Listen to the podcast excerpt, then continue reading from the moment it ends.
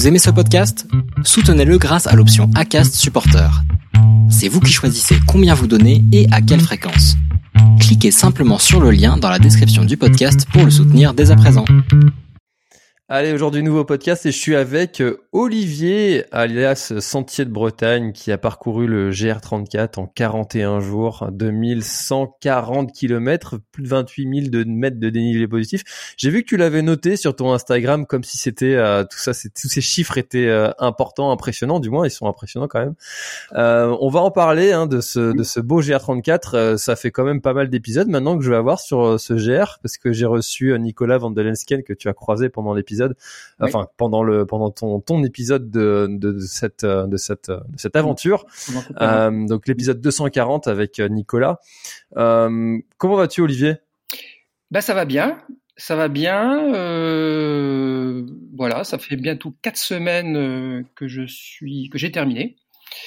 Euh, on n'a pas pu se, se joindre plus tôt, mais c'est très bien aussi. Ça me permet d'avoir récupéré un peu plus de ce défi euh, très difficile, bien entendu. Ben, ça va bien. Euh, voilà, il fait beau euh, par ici. Ouais, c'est ce que tu me disais. Toi, t'es dans le sud. Moi, je, là, on enregistre le 31 juillet et j'ai une pensée pour tous ceux qui sont en ce moment sur le CGR 34 parce que en Bretagne, c'est un peu la, la, galère. Là, en ce moment, ça fait quelques jours qu'il pleut. le mois de juin a été quand même beaucoup plus beau que le mois de juillet. Les pauvres qui sont en vacances en ce moment, j'ai une pensée pour vous. Voilà. Oui, moi j'ai eu beaucoup de chance, après à part euh, quelques petits jours de pluie, mais vraiment euh, j'ai eu essentiellement du beau temps. Donc euh, voilà, je, je, plains aussi les vacanciers en Bretagne et puis bien entendu tous ces randonneurs qui sont fort nombreux sur le sentier des douaniers. Alors est-ce que tu pourrais, j'aime bien commencer par ça, s'il te plaît Olivier, te présenter? Euh, ben je, m'appelle Olivier Mével, euh, j'ai 59 ans, donc je suis dans ma 60e année. Et euh, je suis marié, j'ai deux enfants, euh, je travaille à Perpignan, dans le sud de la France, Pyrénées-Orientales, mais je suis breton. Je suis breton du Finistère. Je suis né à Landerneau, Finistère. Et, euh, et, puis voilà, donc je. Ça a fait du bruit dans Landerneau cette histoire ou? Bah, un petit peu, hein, un petit peu. On en parlera tout à l'heure. on a un petit peu, euh, voilà. Et euh, et puis oui, c'est une très belle remarque. Et puis euh, voilà, bah, je suis fier d'être breton aussi, hein, comme voilà, on peut on peut l'être, comme toi aussi, j'imagine. Et puis voilà, bah, après j'ai pour, pour, mon métier, j'ai quitté la Bretagne à l'âge de 26 ans. Donc voilà, j'ai mes racines euh, bretonnes, j'ai de la famille toujours en, Bretagne, et je remonte dans, dans, mon pays deux, trois fois par an. Et alors, qu'est-ce qui t'a motivé, au-delà de cette, euh, historique de breton que tu as, à, entreprendre euh, cette longue aventure de 41 jours sur la totalité du GR34 euh, il y a plusieurs euh, points de motivation. Euh, en, fait, comme tu disais, donc bien sûr le, fait d'être breton, mais aussi d'être ultra trailer. donc cette association coureur et, et, et breton et pour aussi m'entraîner assez souvent sur le GR 34 en Bretagne quand je remonte pendant mes vacances bah, c'était c'était en fait une finalité, euh, un but ultime en fait de, ma carrière d'ultra trailer, puisque bah, vu mon âge, euh, bah, j'ai commencé tôt. Voilà, je suis de l'ancienne génération euh, des, des, ultra trailers, puisque j'ai fait mon, mon, premier ultra euh, il y a 18 ans déjà. Donc j'ai commencé en 2005. Et donc ça fait 18 ans que je fait de, la course euh, à, comme je peux, euh, avec euh, un, niveau qui, qui n'est pas très très glorieux, mais c'est pas grave. Et ça permet quand même de relever des défis et, et donc de ce fait, euh, on a beaucoup d'admiration aussi pour pour tous ces coureurs et peut-être effectivement depuis la pandémie qui se sont aussi euh, donner des défis de, faire des, des trail-off. en dehors des, circuits officiels. Et donc, par exemple, bah, tous les défis off sur le GR20, sur le GR10 hein, en 2020. C'est en 2021, le 5 juillet 2021. J'ai même accompagné Eric Lavry sur la première étape de son, record du GR10, euh, la transpyrénéenne. Donc ça m'avait, euh, ça m'avait marqué. Euh, voilà, super. Ce, ce, coureur élite là qui partait et donc je l'ai accompagné sur sur les sentiers que je connaissais bien bien sûr dans, les PO. Euh, il y avait même François Den aussi qui avait qui avait tenté de de, de, faire un défi sur le GR34 aussi à cette époque-là, euh, mais qui avait été contraint par la par le Covid de, de, renoncer. Ça s'appelait le Cap West, hein, défi Cap West sur le GR, donc il l'a pas fait. Euh, et puis après, bien entendu, en 2021, euh, il y a Jérémy Dédoué là qui euh, qui a porté les bases effectivement d'un record sur le GR34. Euh, j'étais, même en Bretagne à ce moment-là en vacances quand il a quand il s'était lancé du Mont Saint-Michel. Donc voilà, donc ultra trailer et breton, bah, ça devait un jour me mener sur ce défi. Alors, toi qui as connu euh, le trail il y a 18 ans, est-ce que tu dirais que, euh, parce que ça c'est un, sujet, c'est un débat, c'est un, les points de vue divergent. Qu'est-ce que tu dirais de l'esprit trail euh, Est-ce qu'il a évolué, changé et Si c'est mieux, c'est moins bien Qu'est-ce que t'en penses toi avec ton regard de plus long terme? Hmm, bah, Je dirais non. Je dirais plutôt non. Ça, c'est toujours aussi bien.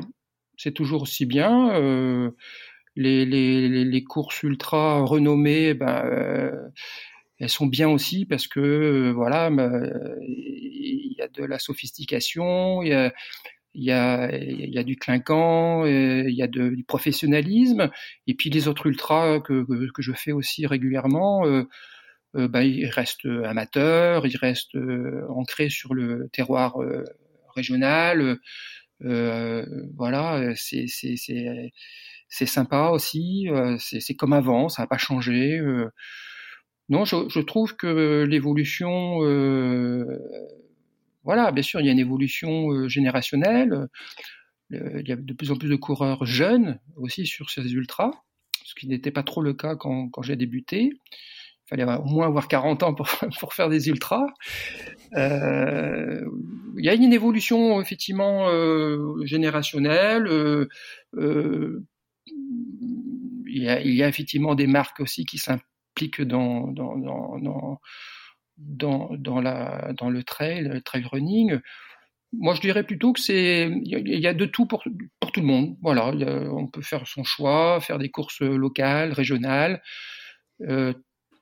Et, et, faire aussi des courses de prestige. Voilà, donc on a, on a, il y a, pour tous les goûts. C'est vraiment la parole que j'essaye de distribuer, euh, de dire euh, il y en a pour tous et tout le monde. C'est vrai que il y a quelques années, il y a 10 ans, 20 ans, euh, tu pouvais faire que finalement des courses euh, avec euh, qui étaient assez confidentielles. Maintenant, tu as de tout, tu as des grands spectacles, tu des c'est comme si il y avait que des petits concerts qui existaient avant et maintenant tu as aussi des Olympiades, des des stades de France, des voilà et puis bah si t'aimes pas aller dans la foule du stade de France, il y a toujours le, petit concert dans le bar du coin qui qui, qui continue d'exister. Ouais. c'est c'est il y a d'un pour tous et, et, et chacun. voilà. Euh, alors quand tu as voulu, euh, quand l'idée est arrivée bah, de, de faire ce, ce GR34, quelles ont mm. été les, les, premières questions, quelles ont été les, les premières peut-être inquiétudes aussi et, que, que tu as eues? Et comment est-ce que tu as fait pour les, euh, les soulever? Bah, donc la préparation avant avant ce défi, bon, ça s'est fait simplement, de façon calme. Euh, bon, effectivement, je, bah déjà, donc, bah, on peut, dire ça de, de, d'emblée, c'est que vu mon niveau, hein, euh, je savais très bien que j'allais pas battre le record du GR34. Alors je me suis dit, tiens, ça serait peut-être pas mal de, faire le GR dans l'autre sens. Ça, c'est une base d'emblée là que je, me suis dit, tiens, euh, euh, tout le monde fait le GR34, euh, on en pourra en parler encore plus tard, mais euh, du, Mont Saint-Michel jusqu'à Saint-Nazaire, et donc je me suis dit, tiens, ça serait sympa en, tant que trailer de, de, faire le chemin en sens inverse. Donc voilà, donc je partais sur cette base-là. Alors, je, te coupe, mais pourquoi est-ce que pourquoi est-ce qu'on fait ça dans ce sens-là? Et euh, pourquoi est-ce qu'on fait pas dans le tien, dans le sens Saint-Nazaire? Euh, Est-ce que tu sais, si tu, sais s'il y a une raison euh, particulière ou c'est parce que c'est comme ça? Ben, c'est c'est un petit peu c'est un petit peu traditionnel, effectivement, de le faire dans le sens nord-sud, du, Mont Saint-Michel jusqu'à la Loire-Atlantique. Mais, euh, mais c'est tout bête. Hein, euh, quand tu fais le chemin, les balises, elles sont dans les deux sens. Hein. Et oui. Et oui. Et bah, toi, sur ton grand raid du, Finistère, hein, quand tu pars euh, de Morgade jusqu'au Cap de la Chèvre, les randonneurs, ils sont pas, sont pas perdus. Hein.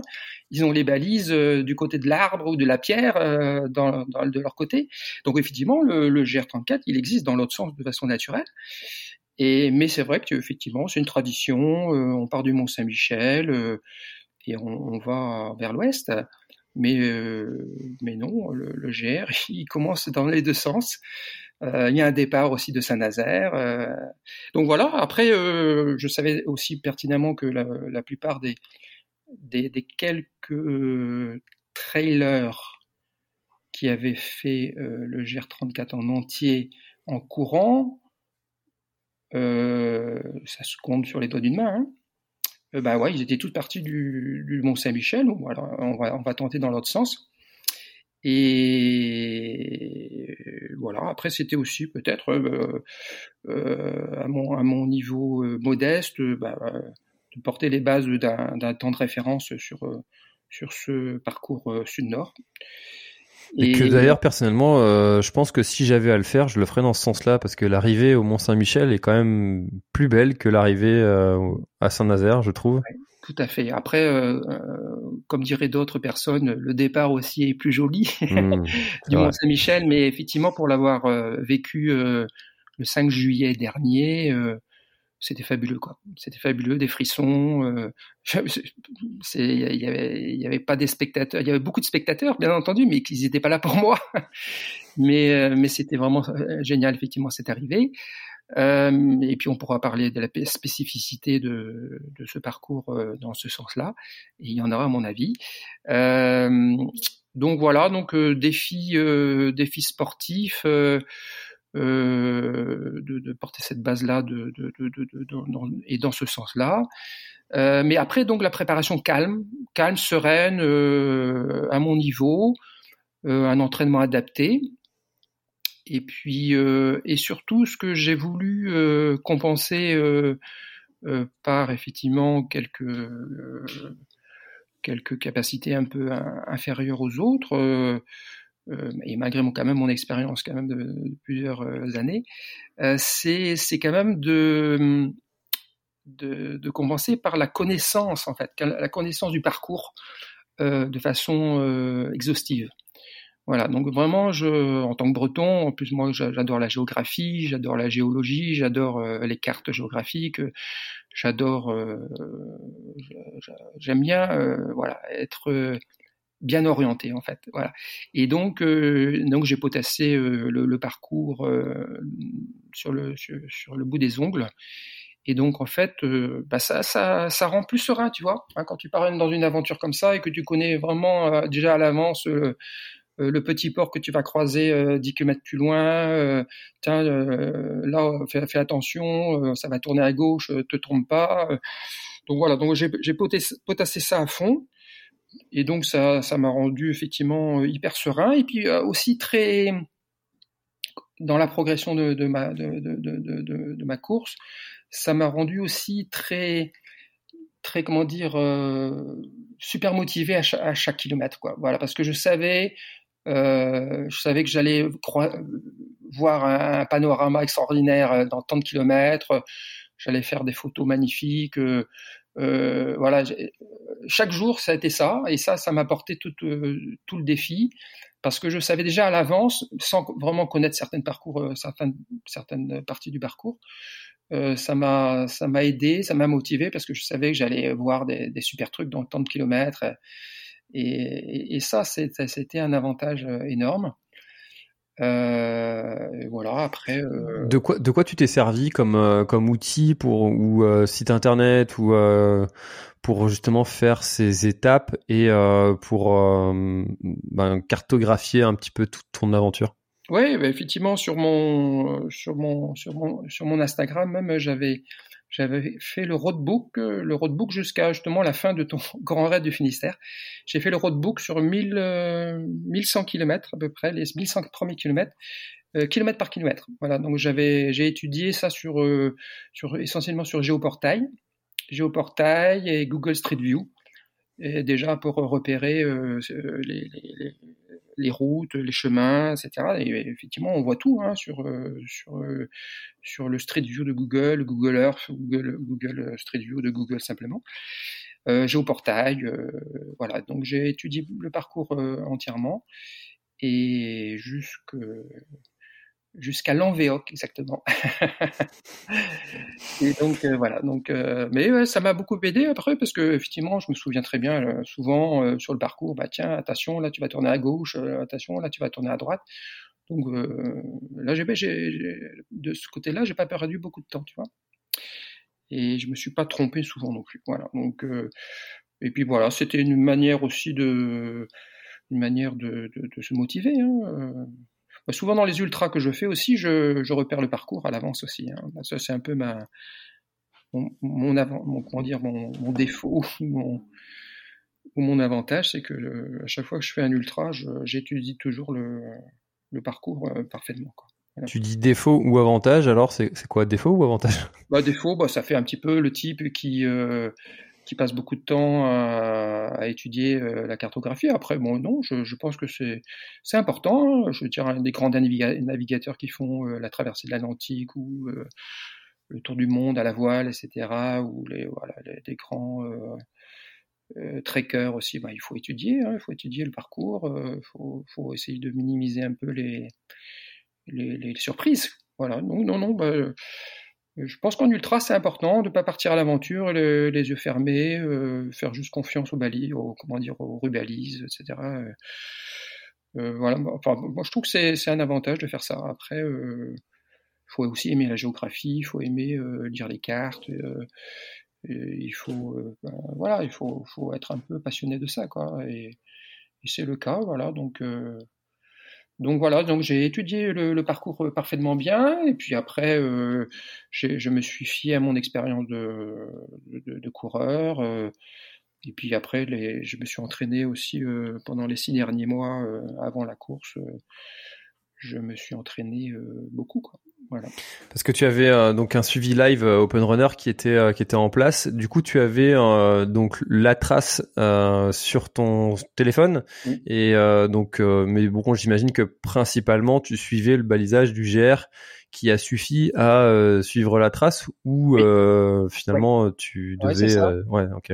Oui oui non, après faut rendre hommage à la Fédération française de randonnée hein, et, et, surtout aux, aux bénévoles de, de la FF Rando, euh, donc Bretagne en l'occurrence. Euh, vraiment, le balisage est, très bien, est très bien, donc ça, suffit, euh, ça suffit à suivre.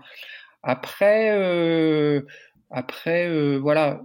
Bah, il faut être quand même très attentif aux balises pour pas se tromper. Voilà. Donc les balises sont là, mais des fois, vaut mieux avoir un, un, topo guide. Tous les randonneurs qui font le, les sentiers de randonnée, ils ont un topo guide, hein, que ce soit en Bretagne ou ailleurs. Hein. Il faut quand même un support, euh, support euh, téléphone ou un support papier euh, pour déjà avoir une idée. Bah, tu tournes à droite, tu tournes à gauche. Parce qu'on peut, on peut vite se tromper parce que les balises euh, sautent pas aux yeux parfois. Hein, donc euh, euh, voilà, donc. Euh, ouais, puis tu, tu, tu, es assez modeste sur sur ta performance, mais ça fait quand même 52 km par jour en moyenne. Et euh, je pense qu'au bout d'un moment, avec la fatigue, la lucidité qui euh, descend un petit peu, euh, une balise ratée, c'est vite fait, quoi. Eh oui, mais ça m'est ça m'est ça m'est arrivé. ça m'est arrivé par fatigue. mais ça m'est arrivé par des fois, bah, elle est où la balise quoi? Je la cherche et donc il y avait deux chemins et bon euh, voilà j'étais obligé de re regarder sur mon téléphone. Heureusement que j'avais j'avais Open Runner pour ça. Euh, j'ai allumé mon téléphone quand même assez souvent. Voilà. parce que effectivement sur sur la trace Open Runner, on avait on avait le, bon le bon chemin à suivre. Voilà. Et, donc parlons parlons effectivement d'Open Runner. Hein, donc effectivement j'avais j'avais ça a été ça a été formidable. Hein, vraiment, je conseille à tout à tout aventurier futur euh, d'avoir un suivi de, ce type. Hein. Euh, bon, déjà le suivi live, c'est vachement motivant. Euh, tu sais que autrui, peuvent te, suivre, c'est-à-dire tes parents, tes amis, tes collègues de travail, etc. Donc c'est un suivi en direct jour après jour. Euh, voilà, donc ça, ça, ça, la trace, tu l'as sur ton téléphone. Donc si tu peux, si tu as besoin, tu peux, éviter de se tromper, on vient d'en parler. Euh, ça permet aussi d'authentifier aussi ton, ton parcours, hein, euh, euh, parce que la trace, elle est, elle est, elle est imprimée sur le, sur le téléphone jour après jour. Donc ça authentifie que tu as, bah, que as réussi à faire le, le parcours. Et puis aussi, euh, bah j'ai une anecdote aussi, c'est aussi une sécurité. C'est une sécurité parce que ça nous est arrivé euh, une fois avec mon assistance, on en parlera tout à l'heure. Euh, on, a, on a eu une panne, parce que moi je suis, je suis chez, mon, je suis sur Orange, hein, voilà, peu importe. Hein. Et donc il y a eu une panne, un bug Orange sur la presqu'île de Ruiz, du côté de Sarzeau, dans le golfe du Morbihan. Et, euh, et donc euh, c'était c'était en plus en fin de journée, donc euh, je devais euh, je, devais terminer, il était 19h 19h30. Et donc et donc ben, mon assistante devait venir me chercher. Et, ben, il y avait plus de téléphone. Donc le téléphone marchait plus et en fait ils m'ont retrouvé grâce au suivi live. Et donc ça, ça, a été une sécurité hein, parce que j'étais un petit peu dans la pampa de la côte nord de Sarzeau là et, donc ils m'ont trouvé comme ça. Voilà, euh, j'ai pu euh, pas finir trop tard. voilà. Ah, c'est vrai qu'on c'est vrai qu'on n'y pense pas trop souvent parce que c'est vrai que maintenant les euh, le réseau téléphonique est quand même sacrément bien couvert en France. Il y a peu de zones maintenant où où on capte pas. Euh, mais c'est vrai que ça apporte une sécurité supplémentaire. Alors, je vais apporter un petit bémol avec une expérience perso sur euh, le, ce suivi euh, avec Open Runner aussi. Ils m'ont accompagné sur sur une traversée du GR20 en trois jours. Et en fait, on avait dû prendre un autre itinéraire que celui qui était prévu sur la trace qu'on avait prévu pour des, des raisons, je, sais même plus pourquoi d'ailleurs. Hein, mais bref, on avait dû prendre un autre itinéraire et, euh, et en fait, euh, bah, tout le monde était hyper inquiet de nous voir euh, plus sur la trace. Tout le monde pensait qu'on s'était euh, perdu, qu'on s'était trompé. Euh, alors, on parle pas de quelque chose de, de en 50 jours, donc euh, ça va vite en fait. Tu tu tu t'écartes très vite de la trace que tu que tu et du coup tout le monde était hyper inquiet. et nous on pouvait pas communiquer avec ces gens-là. Donc après, au bout d'un moment, ils nous ont vu revenir dessus, donc ça a rassuré tout le monde. Mais en fait, bah, c'est dans la communication en amont en fait de, de, de bien dire aux, gens qui vont suivre le live, bah, si, si vous voyez que je m'écarte un peu, euh, paniquez pas. Bah, ça, m'est arrivé aussi hein, euh, sur plusieurs euh, zones. Euh, bah, surtout qu'avec ce suivi live, on pouvait, au niveau cartographique, on pouvait quand même zoomer, hein, donc on pouvait quasiment suivre la trace kilomètre ou par kilomètre ou quelques centaines de mètres par centaines de mètres. Et, et donc plusieurs fois, il y a eu, il y a eu des, des variation de, balisage euh, in situ sur, euh, sur la trace du GR34. Hein. Euh, et donc, bah, par exemple, c'était dans les Côtes d'Armor, c'était du côté de, de et effectivement, il y avait, il y avait une pointe qu'on a chantée, euh, parce que le balisage disait, ben non, euh, passage dangereux, euh, la pointe est fermée. Et puis tout, tout de suite après, quelques centaines de mètres, j'ai un coup de fil de mes parents. Ah, mais au fait, t'as pas fait le tour de la pointe. ben non, ben non, non, vous inquiétez pas, je, je me suis pas trompé, c'était le balisage, c'était comme ça. Quoi. Voilà. Donc voilà, c'était, c'était cool, quoi, c'était sympa. Et non, non, ça a été vraiment ça a été vraiment extraordinaire ce suivi live et euh, euh, en plus c'est sur euh, ça a été sur 40 jours donc c'était c'était un petit peu un feuilleton un, feuilleton, un feuilleton quotidien quoi donc les gens qui me suivaient bah, ils étaient un peu, ils étaient un peu addicts à ça. ils regardaient ça deux trois fois par jour. Alors où est-ce qu'il en est aujourd'hui Oh là là, il a fait que 20 km à cette heure-ci. Bah, qu'est-ce qui lui arrive? Ou sinon, il a déjà fait 50 bornes. super, génial. Voilà et ça recommençait comme ça tous les jours. Donc c'était vraiment, euh, pour moi, c'était top. Et puis pour, euh, pour les accompagnants, euh, déjà pour mon assistance sur place, qui, ils avaient cette, cette, sécurité de savoir exactement où j'étais pour me retrouver. Et puis après, et puis la famille, les amis, etc. Donc c'était c'était top quoi. Voilà. Donc merci Open Runner. Ouais, on peut on peut les remercier parce que euh, ils font du, du, très bon boulot Open Runner. J'ai, j'ai vraiment beaucoup apprécié en plus ces échanges que j'avais eu avec les équipes. Mm. Donc euh, super, euh, super d'avoir pu parler de, de leur service. Euh, c'est pas un sponsor du podcast d'ailleurs, hein, je tiens à le préciser, mais euh, mais ça pourrait, hein, pourquoi pas après tout. Euh, alors comment est-ce que parce que tu vois quand on, on, on prépare comme ça, alors tu l'as dit, tu es assez minutieux sur la préparation, mais l'une des grandes inquiétudes quand on part dans dans un projet de ce type, c'est de se dire euh, comment est-ce que je vais faire pour me nourrir, pour l'eau, pour m'héberger. Euh, est-ce que tu avais prévu absolument tout ou est-ce que tu t'es dit les réponses viennent en chemin, je trouverai bien une solution? Non, non, j'avais tout prévu. j'avais tout prévu, je dis, ça, de façon modeste, hein, mais pour ce genre de défi, il faut tout prévoir. Il ne faut pas partir à, l'aventure de façon aveugle. Hein. Euh, je parle d'un défi trail, hein, euh, trail, course à pied, euh, rando active, euh, rando course. Euh, on est obligé de tout prévoir de façon comparative avec un randonneur, qui part en autonomie avec son sac à dos de 10 kg, avec sa tente, son, sac de couchage, etc. Il part en autonomie. Donc là, on, part à l'aventure on part à l'aventure, on est, on est en autonomie totale. Mais pour un défi trail comme ça, euh, comme mes collègues précédents, tu es obligé de tout prévoir. Euh, il faut une logistique, une attendance, euh, il faut une assistance. Donc effectivement, ça se prépare en avant, en amont, et, et tu peux pas partir comme ça à, l'aventure, à l'aventure. Voilà. Donc tu pars à l'aventure, mais pas à l'aventure. Donc donc effectivement, pour ce genre de défi trail, il faut il faut une assistance. Il faut une assistance, euh, c'est-à-dire quoi? Qu'est-ce que c'est une assistance? Ben, Il faut des accompagnants qui vont te ravitailler, qui vont euh, organiser le bivouac, euh, le bivouac ou quelle, que soit la modalité hein, du soir. Il faut qu'ils te donnent, qu'ils te nourrissent, il faut qu'ils te blanchissent. c'est une logistique assez importante.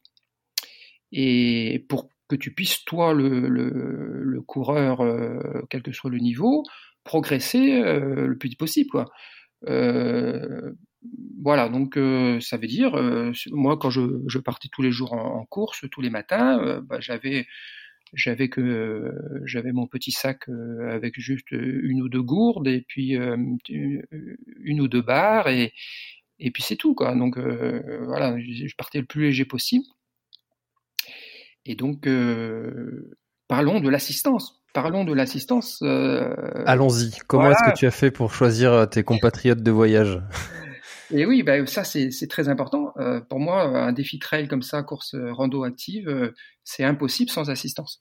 Donc, il faut une assistance. Bah, bah, Jérémy Desdoué, il avait son épouse qui l'a accompagné, il avait ses parents aussi. Tu as eu Nicolas aussi sur ton podcast l'autre jour bah, il avait euh, trois, trois, quatre personnes aussi en accompagnant. Euh, voilà, il faut une assistance. Donc moi, j'avais euh, mon oncle et ma tante qui ont un van aménagé. Et donc, donc ils m'ont suivi. Ils m'ont suivi sur les 2100 km. Et donc, en fait, pour la logistique du soir, on, s'arrêtait dans des campings, euh, donc tous les soirs. Donc eux, ils dormaient dans leur van aménagé, et, moi, le, pauvre petit euh, coureur, je dormais dans, une tente. Voilà. Je dormais dans une tente euh, au camping. Ça va les lombaires Ça va, bah, j'ai pris le meilleur bandelas pneumatique qui existe sur le marché. 10 cm d'épaisseur, euh, confortable. Voilà. Mieux que mieux qu'à la maison? Non, non, pas aussi bien qu'à la maison. mais, euh, mais euh, bien sûr, ouais, effectivement, j'ai pas rechigné sur le prix. Je savais que ça allait durer euh, plus de 30 jours ou 35 jours minimum, et donc voilà, il fallait que ce soit confortable. T'as le modèle à nous donner précisément? Bah, c'était c'était un matelas pneumatique euh, auto-gonflant.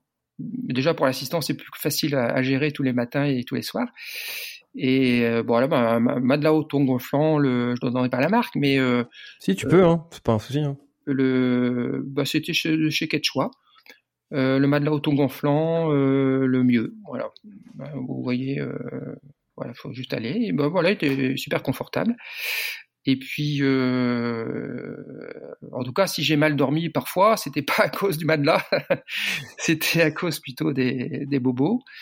Euh, donc voilà, donc euh, logistique, euh, voilà, euh, une assistance. Il faut une assistance pour te ravitailler aussi plusieurs fois par jour. Donc on peut on peut parler d'une journée type si tu veux, hein, une journée type à, partir du deuxième jour, bien entendu. donc le matin, euh, réveil, euh, réveil entre euh, à partir de 6 heures du matin à peu près.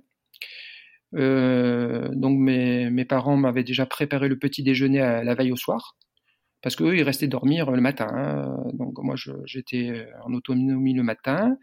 J'avais le petit déjeuner qui était prêt, une thermos de café, euh, voilà de quoi me sustenter. Euh, ensuite, euh, je faisais un peu de réseau social, parce qu'il n'y a que ce, pendant une demi-heure le matin que je pouvais faire du réseau social aussi pour communiquer un petit peu, pour euh, faire du feedback aussi un peu quotidien. Euh, préparation du départ, ablution, les toilettes, etc. C'est très important ça aussi, pour pas avoir de soucis intestinaux dans la journée.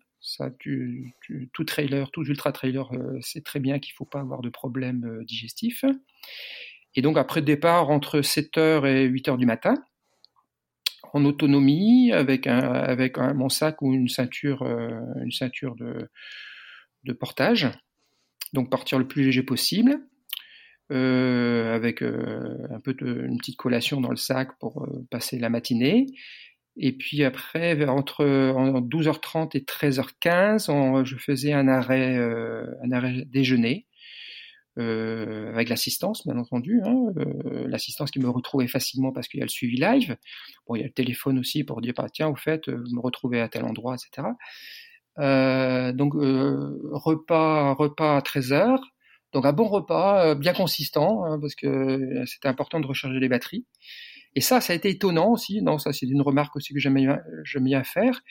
Euh, mis à part les deux, trois premiers jours où, c'est un peu comme sur les ultras, où tu es un peu écœuré, t'as pas faim, euh, tu as quelques nausées, etc. Donc euh, ça arrive souvent hein, en ultra. Hein, quand tu fais un ultra de deux jours ou trois jours, bah, t'as pas beaucoup appétit. Hein. Mais passer ces trois, trois, quatre premiers jours après, euh, le corps s'habitue. Et c'est étonnant. Là, je faisais 30 bornes le matin, enfin le matin jusqu'à 13 heures.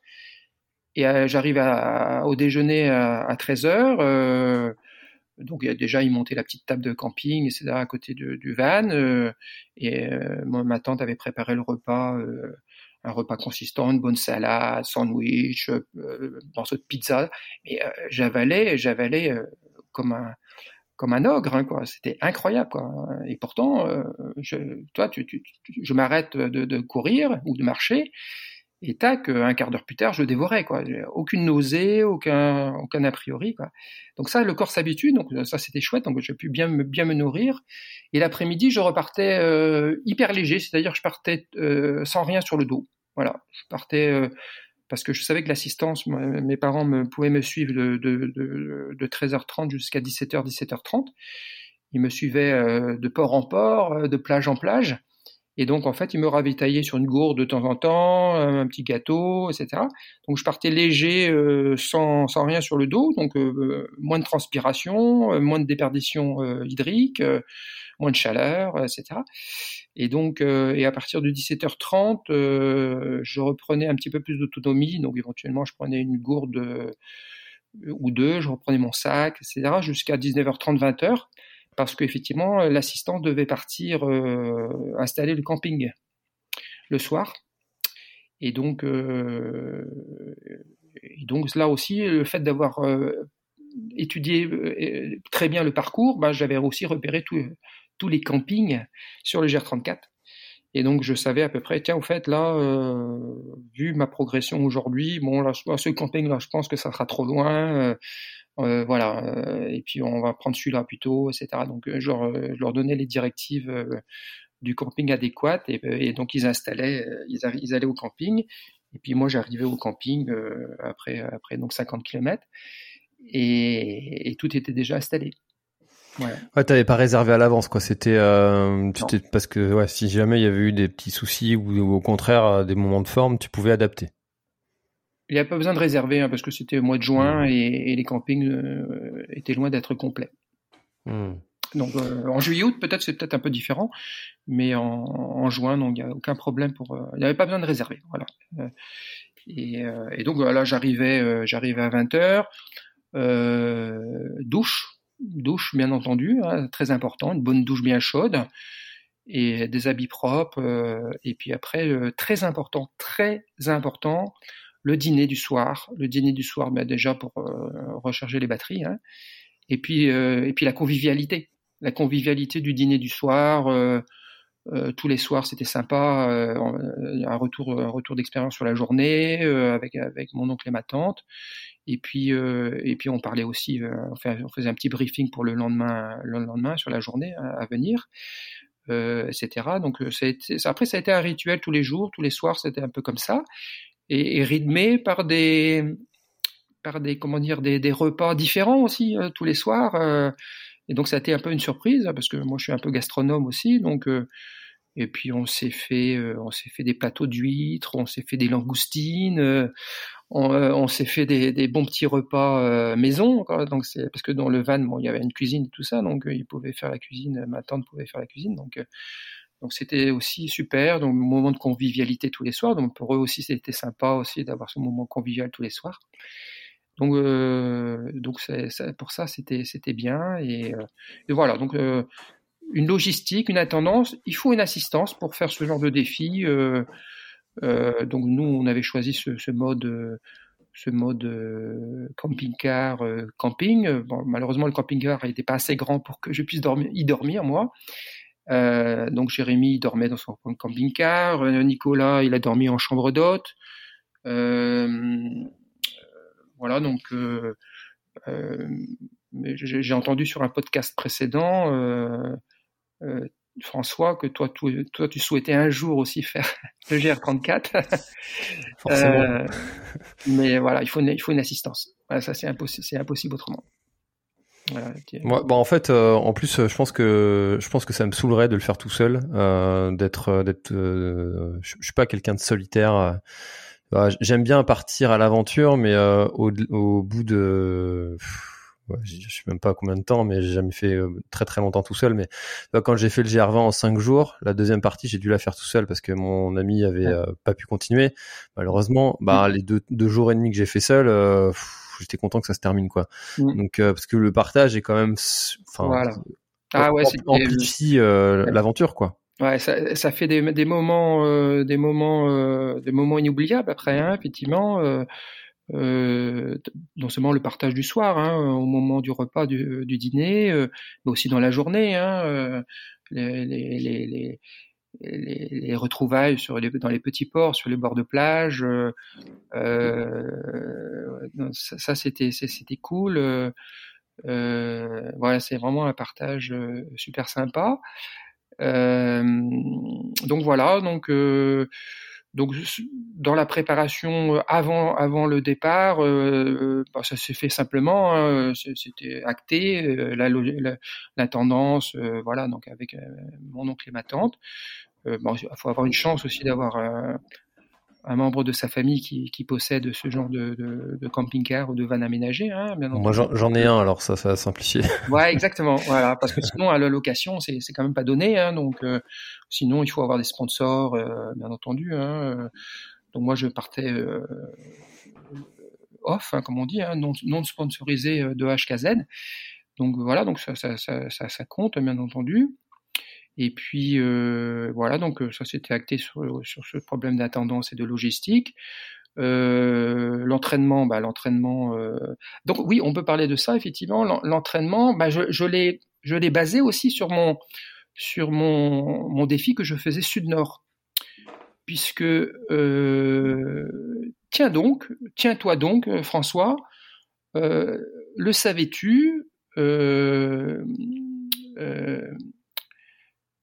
Le dénivelé, dénivelé total de la Loire-Atlantique et du Morbihan, euh, ça fait 3760 mètres de D+, le même dénivelé que ton grand raid du Finistère.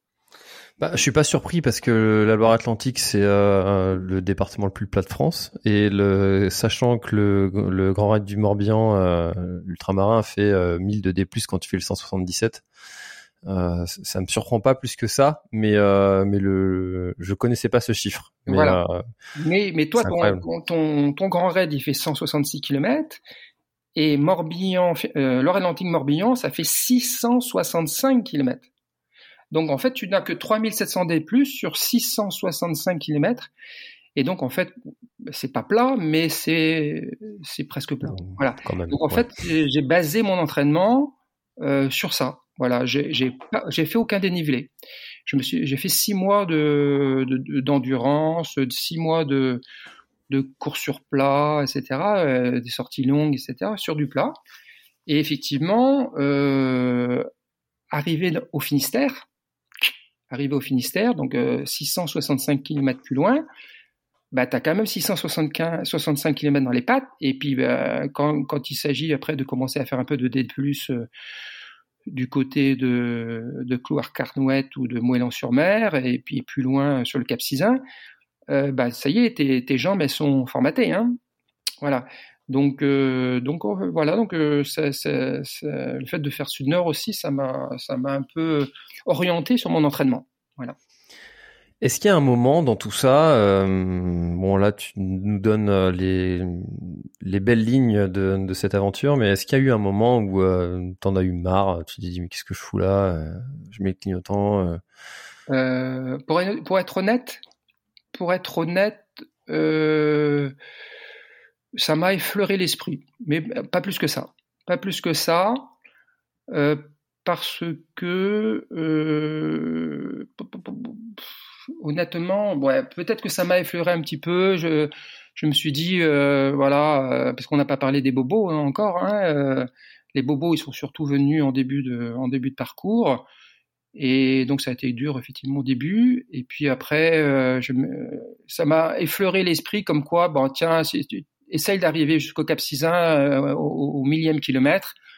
Et puis peut-être que tu, vas, bâcher après, ben, ça sera déjà pas mal, Olivier, 1000 euh, km c'est pas mal. Euh, et euh, voilà, tu verras quoi. Mais non, mais non, parce que euh, parce que en fait, et peut-être c'est le conseil que je donnerais aussi. En fait, il faut il faut suivre, faut vivre ce genre d'aventure au jour le jour. Voilà au jour le jour, euh, étape par étape, euh, sont vraiment. Enfin, chaque soir, je ne savais pas trop bien non plus où est-ce qu'on on allait s'arrêter non plus euh, tous les soirs, mais on savait, je savais à, peu près très bien qu'une étape faisait entre 45 et 55 km à peu près par jour. mais c'était une expérience au jour le jour, et comme je, t'ai dit tout à l'heure, j'étais avide, avide de découvertes, avide de découvertes, de beaux paysages, avide de, de faire des belles photographies de filmer aussi, hein, parce que j'avais une caméra. Et donc en fait, euh, j'étais euh, comme un comme un enfant euh, devant le sapin de Noël qui allait découvrir un nouveau beau paysage, quoi. Une, belle falaise, un beau coucher de soleil, un beau lever de soleil, un beau petit port, un marée haute, marée basse, etc. Donc en fait, c'était au jour le jour, kilomètre par kilomètre et ça, ça m'a fait avancer sans, sans réfléchir au lendemain. Voilà. Et, et c'est comme ça que je suis arrivé euh, de jour en jour, euh, un peu plus loin, etc. Et, ce qui est important aussi, c'est que bah, bah, dans ce genre d'aventure, tu n'as pas de barrière horaire. Hein. T'as pas de barrière horaire qui te dit bah attends stop, euh, faut s'arrêter, tu rends ton dossard. Euh. bah non, il y y a des jours il y a des jours où je me suis arrêté parce que j'en avais ma claque. Hein, donc c'est le, le, plus faible kilométrage des 42 jours, hein, parce que c'est 42 jours, enfin 41 jours et, 8 heures en tout. Euh, bah, le plus faible kilométrage, c'est 38. Donc ça, c'était 38 km, je crois que c'était au début. Et puis euh, une seule une seule autre fois, je suis descendu sous le marathon, c'était un 41 euh, avant le Cap Fréhel. Voilà. Donc, donc sinon après je bah, euh, quasiment plus d'un marathon tous les jours. Et euh, donc voilà, j'avançais au jour le jour. Et, euh, et puis euh, quand il fallait s'arrêter, je m'arrêtais. Oui, ce, dont je n'avais pas parlé aussi tout à l'heure, c'est que bah, malheureusement, c'est vrai que l'idéal c'était de s'arrêter sur un camping tous les tous les soirs, mais ça, il est quand même arrivé souvent où bah tu soit c'est l'horaire qui est trop, déjà trop tard, trop, trop tardif, ou soit que tu es un peu trop fatigué euh, le soir, bah, bah, tu t'arrêtes, tu t'arrêtes à un endroit où il n'y a pas de camping. Et donc, euh, bah, tu, tu, arrêtes, tu arrêtes ton chrono parce que donc euh, entre guillemets, c'était un petit peu officiel hein, sur Open Runner. Donc, euh, tu arrêtes le chrono Open Runner, pam, mais tu te retrouves comme par exemple au Cap Cisin, je me suis arrêté à la pointe de Brézélec, que tu connais, juste après la pointe du vent. bah, je me suis arrêté pointe de Brézélec et, et l'étape et l'étape était à Douarnenez. Hein, donc, tu vois, donc je me suis arrêté. c'est pas la portion la plus facile de, du GR. Hein. Et non, non, c'est pas la portion la plus facile de gérer. Donc tu vois, donc euh, il y y a quand même, c'est arrivé souvent, et donc ça c'est pas l'idéal. On va en parler. Ben, tu t'arrêtes, il faut, il faut venir te chercher. Il faut venir te chercher euh, le soir. Donc soit c'était souvent mon, oncle et ma tante qui venaient euh, me chercher. là, c'était mon cousin qui est venu me chercher parce que à Dornenay, j'ai dormi dans un lit parce que j'ai mon, mon, cousin qui habite Dornenay. Donc là, c'était c'était mon premier lit après 1000 km. Donc c'était génial.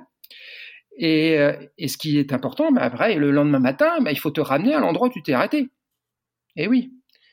Et oui, donc ça aussi, euh, bah, bah, point de Brésilec d'Ornenay, tu avais 30 minutes de voiture. Hein. Hmm. Donc, donc l'idéal, effectivement, c'était de pouvoir s'arrêter à un camping parce qu'après, euh, bah, le, lendemain matin, tu étais en autonomie, euh, ça te permet à ton assistance de ne pas se réveiller tôt et de partir du camping et aussi souvent de partir plus tôt. De partir plus tôt. Hein. Mm. Et, euh, et donc, euh, bah, des fois, euh, des fois, tu avais un quart d'heure, une demi-heure, jusqu'à même, on a eu trois quarts d'heure, trois quarts d'heure de route, une fois. C'était dans le Morbihan. Je m'étais arrêté à, la pointe de Penbe, à la pointe de euh, dans le Morbihan. Et puis on avait notre camping à Ambon, à Bétaon. Voilà. Donc donc il fallait faire le tour par, euh, par la voie express, il fallait faire le tour par le barrage d'Arzal. Et donc en plus, on est arrivé au barrage d'Arzal, le barrage d'Arzal il était fermé, c'est-à-dire que les bateaux qui passaient, donc le barrage était, le pont était monté, était monté. Donc on a attendu 20 minutes. Donc tu vois, ça nous a pris 50 minutes à peu près pour faire le, le, le circuit, pour me relâcher là où je m'étais arrêté la veille. Voilà. Donc euh, donc c'est pour ça que en fait, moi je m'astreignais le plus possible à, à m'arrêter sur des campings pour, euh, pour que aussi le matin je puisse partir plus tôt. Quoi. Voilà. Donc euh, voilà. Donc en fait, euh, non, pour, pour, pour revenir sur ta question initiale, je dirais plutôt non, j'ai jamais eu envie d'abandonner. Voilà. Hmm. Mais en même temps, des moments difficiles, c'est un peu logique, compréhensible. Est-ce qu'il y a eu des, J'imagine que oui, hein, je, dis est-ce que, mais euh, ma, question est plutôt euh, quels ont été euh, les moments les plus mémorables Si tu avais une ou deux anecdotes comme ça à nous, à nous partager, celles qui te viennent en tête immédiatement quand tu as. Bon, ça, ça sort déjà la question, la question, de la fin, ça. Non, pas du tout. J'ai tellement d'autres choses encore à dire. Moi aussi, j'ai plein d'autres questions. euh, des, des, moments mémorables. ah oui, oui, oui, oui. Ben, il y, en, il y en a plein. Il y en a plein. Enfin, il y en a plein, oui, bien sûr. Qu'est-ce que je pourrais dire euh, bah, euh, bah, moi, j'ai beaucoup, euh, j'ai beaucoup apprécié. En plus, c'était, c'était assez, comment dire, waouh quand même. Hein. Donc rappelons que bon Nicolas qui a qui a battu le record du GR34 hein, en 25 jours et, et 8 heures ben, on était tous les deux sur, sur, sur un suivi live Open Runner, hein, donc on était on était euh, déjà, euh, on se connaissait déjà par, par Open Runner interposé. Et donc, euh, lui est parti six jours après moi. Donc, en fait, on était sur le sentier en même temps. Mais en fait, on est parti dans, chacun dans le sens inverse. Quoi. Il est parti de Mont-Saint-Michel et moi, je suis parti de Saint-Nazaire.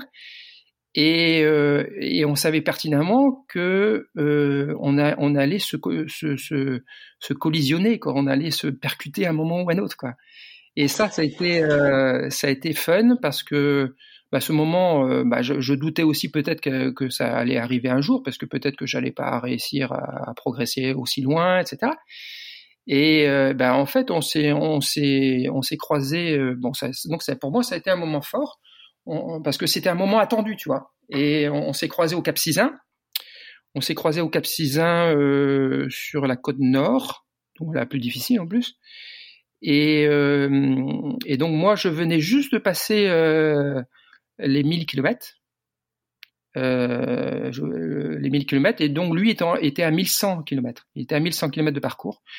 Et donc, euh, et puis bon, gros coup de bol, euh, gros coup de bol. Donc moi, quand je suis arrivé à l'endroit où, on s'est croisés, euh, bon, il y avait Jérôme, son, vidéaste, qui, était, déjà là pour sur, un coin, un coin peut-être assez difficile d'accès. Bon, tu connais bien le, le Cap Sizun, euh, c'est pas si facile que ça de trouver un endroit proche de, avec un parking voiture pour accéder après au GR pour éventuellement donner assistance à, ton coureur, quoi. Donc c'est pas facile. Et puis, bah, en fait, on, s'est croisé avec Nicolas juste à l'endroit en fait où euh, Jérôme, euh, son, vidéaste et assistant, avait trouvé euh, effectivement juste un endroit idéal pour faire le, coin pique-nique pour Nicolas. Et donc pile poil, juste quand j'arrive, j'entends le drone parce qu'il est en train de filmer avec le drone Nicolas, et j'entends le drone au-dessus des falaises de, de Poulan-sur-Mer. Euh, et puis oh là là, je pense que ça y est, c'est bon euh, parce que je savais, euh, j'avais regardé son open runner, je savais où est-ce qu'il était exactement. Et euh, c'est bon, j'entends le drone, ça doit être, ça doit être Jérôme qui, qui est en train de me filmer, etc. Et puis Jérôme qui me dit ah Olivier, c'est toi, super, mais arrête-toi, arrête-toi, il y a Nicolas qui est juste en bas de la crique, là il est en train de monter, etc. Donc voilà, donc on s'est et voilà, et puis il était aussi dans un moment difficile, hein, je crois qu'il avait des problèmes de pied à ce moment-là. Et puis, paf, donc on se, on, se collisionne, euh, comme disait Eric d'Open Runner, euh, la collision est arrivée, et puis euh, donc on a, on a échangé après pendant une demi-heure sur son coin pique-nique. Donc ça, ça a été un moment sympa. Et puis euh, voilà, donc ça c'était top. Et après bon après chacun est parti dans dans, son sens, bien entendu, pour poursuivre son, son chemin. Et les euh, autres randonneurs qui euh, que tu as croisés ou les autres promeneurs, euh, est-ce qu'il y a eu des moments où parce que c'est difficile parce que les gens, il y a beaucoup de gens à se promener sur le sur le GR, mais tu vois un randonneur qui va croiser quelqu'un qui marche vite ou qui court, il en voit plusieurs, mais il n'a pas forcément conscience qu'il est en train de faire tout le GR.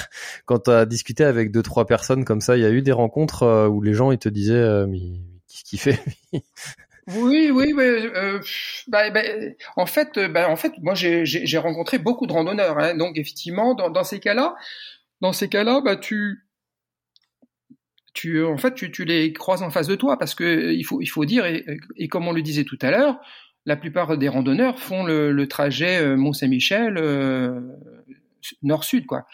Donc en fait, euh, j'ai pas dépassé des randonneurs, c'est-à-dire les randonneurs qui, j'en ai quasiment croisé aucun, qui faisaient euh, le sud-nord.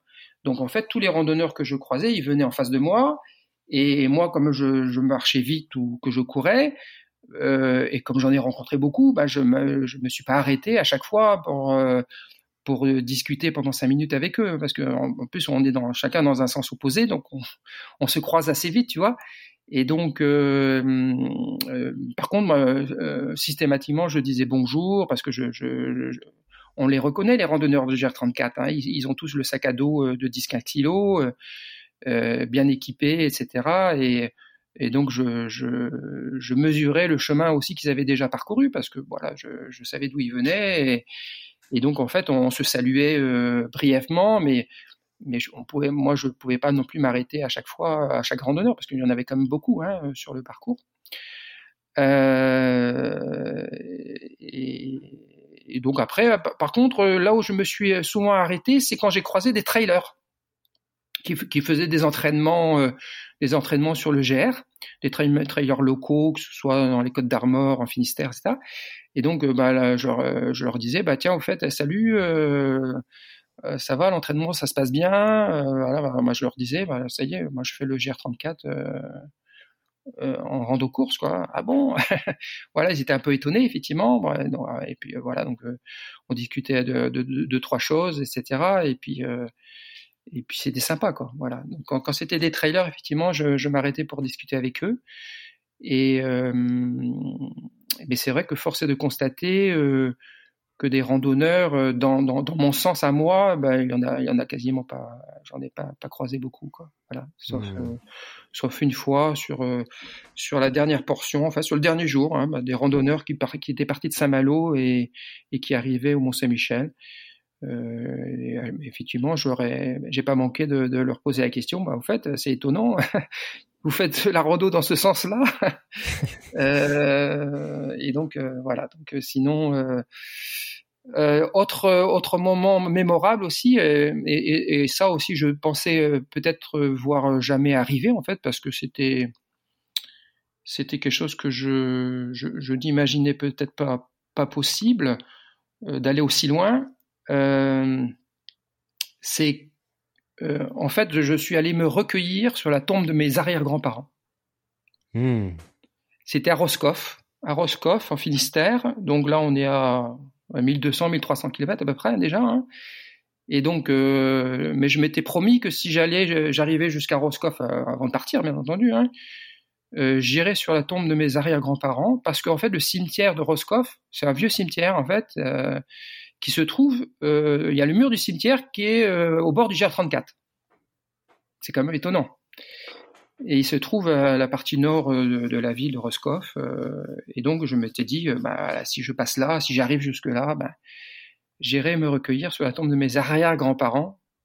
et donc, ça, je l'ai fait et j'en suis fier. Donc ah, c'est vrai que ça doit être un moment émouvant parce qu'en plus, t'as, enfin, bon, t'as la fatigue, euh, le, un peu à fleur de peau hein, quand c'est comme ça, j'imagine. Donc euh, tout est un petit peu amplifié et euh, il doit y avoir une certaine, une certaine fierté aussi d'être arrivé euh, jusque là dans sur ce chemin. Donc, bah oui, parce que bah oui, parce que si, si, si, si j'étais là à ce moment-là, bah, c'était aussi grâce à eux. parce que si, si mes arrière-grands-parents n'avaient pas existé, bah j'aurais jamais été là non plus. Donc donc voilà, c'était vraiment euh, un moment que je m'étais promis de, de, faire et puis ça s'est réalisé. Donc euh, voilà, j'en suis euh, j'en suis fier et, donc ça c'était c'était c'était mémorable effectivement. Qu'est-ce que je pourrais dire d'autre aussi euh, bah, se retrouver aussi euh, se retrouver aussi euh, à Vannes à Vannes passer à Vannes en plus dans ce sens-là hein, dans le sens sud-nord bah, passer sur le, le, quai, le quai nord de Vannes, euh, lieu de départ de l'ultramarin. Euh, ça, ça, fait, ça fait drôle. Hein. Donc c'est comme si je, je débutais euh, vraiment sur, la ligne de départ de l'ultramarin que j'ai fait, que j'ai parti, auquel j'ai participé plusieurs fois. Euh, bah je, me retrouvais sur la ligne de départ, mais j'avais déjà plus de 300 km dans les pattes, tu vois. Donc euh, et je partais dans le sens encore que cette année ils ont fait ils l'ont fait dans l'autre sens, mais je partais dans le sens habituel de l'ultramarin qui partait après vers vers Conlo, vers Aradon, Baden, l'Arbor Baden, etc. Donc ça, ça, ça, ça, fait un petit pincement aussi. Bah, tiens, je me retrouvais au départ de l'ultramarin que je connaissais bien et donc c'est comme si je commençais un ultramarin après 300 km déjà dans, les jambes. Voilà, donc ça c'était ça c'était cool aussi. Euh, voilà, une petite anecdote aussi. Euh, euh, bah, euh, bah c'est ouais, c'est étonnant. Le, le GR34 euh, maintenant on, on, commence à le savoir. Euh, bah, on prend on prend une fois le bateau tu sais, donc à Concarneau, on, prend, on prend le bac. Le bac, ouais. On prend le bac de, du passage, exactement, qui mène à la ville close de, de Concarneau. Sur 20 mètres, mais on prend le bateau. voilà, c'est étonnant. Il y a un moment où on, on, marche pas, on court pas, on prend le bateau. Et donc, j'arrive j'arrive à Concarneau.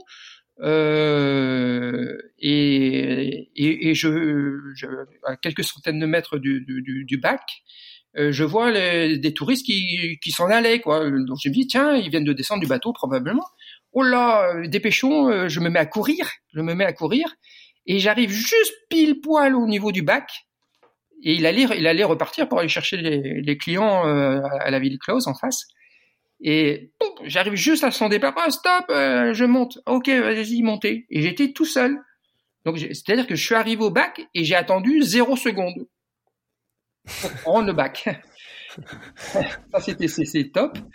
Euh, bon, après, on n'est pas à une minute près hein, dans ce genre de défi, bien entendu, hein, mais c'était cool hein, de ne pas avoir à attendre. Et puis en plus, j'étais tout seul dans le bac, voilà, zéro personne. Donc euh, j'ai traversé tout de suite. Moi, effectivement, comme tu dis, ça prend cinq minutes. Et puis, euh, et puis après, j'ai traversé la ville close avec tous les touristes, etc. Donc c'était cool. Voilà. Et puis après, je, suis parti vers la forêt Fouenant, Fouenant, etc. Voilà. Donc ça c'était un moment aussi sympa. Euh, voilà. Euh, ça, c'est les moments un peu, un peu, un peu, un peu cool, quoi. Est-ce que tu as eu des, euh, des, des, enfin, j'imagine l'entretien des pieds, des, euh, des frottements, des, des, tout, comment est-ce que tu as géré tous ces euh, soucis de, entre guillemets, soucis de santé que, qu'on connaît quand on fait des aventures longues comme ça? Bah oui, c'est vrai qu'on en, on en a pas parlé, mais ça, je l'ai esquissé tout à l'heure, mais c'est, ça a été terrible, hein. Et, mais je pense que c'est l'apanage de, de, de, de, tous les coureurs euh, qui, qui, ont fait ce genre d'aventure. Hein. Je sais pas si tu as vu le film de Jérémy, hein, euh, Pérégrination bretonne. Si, si, j'ai vu. Ouais. On, le voit déjà avec une ampoule au pied euh, à J2. Hein. Bon, certes, il avait, il avait pris la pluie à, il avait pris la pluie au deuxième jour, euh, les pieds mouillés, mais euh, voilà. Donc, en fait, euh, oui, c'est l'apanage de ce genre de choses. Et, et, puis c'est drôle, bah, le, quasiment les seules fois où j'ai pris des ampoules, bah, c'est en Bretagne en fait. Voilà, je ne sais pas s'il y a, si le fait qu'il y ait euh, l'association chaleur, euh, hygrométrie euh, fait qu'on, peut-être avec la poussière, le sable, etc. sur le passage sur les plages, etc. Euh, on chope plus facilement des ampoules qu'en montagne. Voilà, c'est un peu mon avis. Et donc en fait, euh, bah, ça a été terrible. Ça a été terrible, terrible, terrible. Donc dès le troisième jour à peu près. Ouais, troisième jour. Donc déjà euh, passage euh, dans le Morbihan. Euh, bon, des ampoules, hein, euh, des, gros feux tricolores quoi. Euh, mais bizarre, euh, uniquement au pied gauche. Voilà. Grosse ampoule, grosse ampoule. Voilà. Donc il a fallu gérer, gérer simplement. Voilà, simplement. Je me suis pas pris la tête. Bon, j'avais déjà expérimenté ça sur l'ultramarin notamment. Euh, je savais que ça allait arriver de toute façon. Et, euh, donc j'ai, en fait, j'ai géré ça simplement parce qu'en fait, ces ampoules, même si elles étaient parfois importantes, notamment euh, euh, sur la plante du pied, mais à la, partie euh, distale de la plante du pied, euh, bah, les ampoules, elles faisaient pas mal en fait. Elles étaient juste gênantes, voilà. Euh, donc euh, voilà, donc j'ai pas eu mal avec les ampoules, mais c'était une gêne à chaque, à chaque pas, hein, bien entendu. Hein. Et en fait, j'ai géré ça euh, simplement, juste à une hygiène irréprochable. Donc euh, bien nettoyer tous les, les, pieds tous les soirs, euh, de la pommade, pommade cicatrisante. Mais mais sinon rien, pas de pansement, pas de compte de rien du rien du tout, hein, vraiment. Et j'ai même façon un petit peu rigolote, un petit peu ironique ou un petit peu, un petit peu comment dire, euh, fantaisiste. J'ai appelé ça le syndrome que j'ai, j'ai réinventé le syndrome du grognard napoléonien.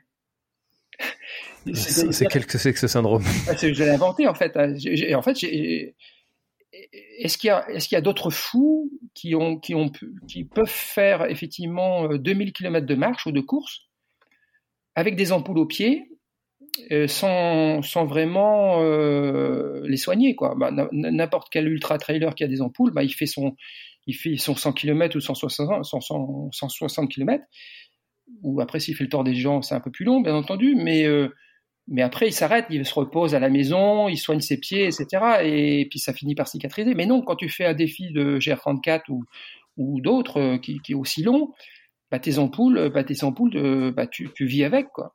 Tu vis avec et tu, tu peux pas, tu es, obligé d'attendre que ça évolue euh, de façon naturelle, quoi. Et donc le, syndrome du grognard napoléonien, bah, c'était un petit peu, je dis tiens, j'imagine les grognards de Napoléon qui sont partis du camp de Boulogne euh, euh, en 1805 pour aller à Austerlitz. Euh, ils ont fait 1000, 1000 km ou 1200 jusqu'à Austerlitz.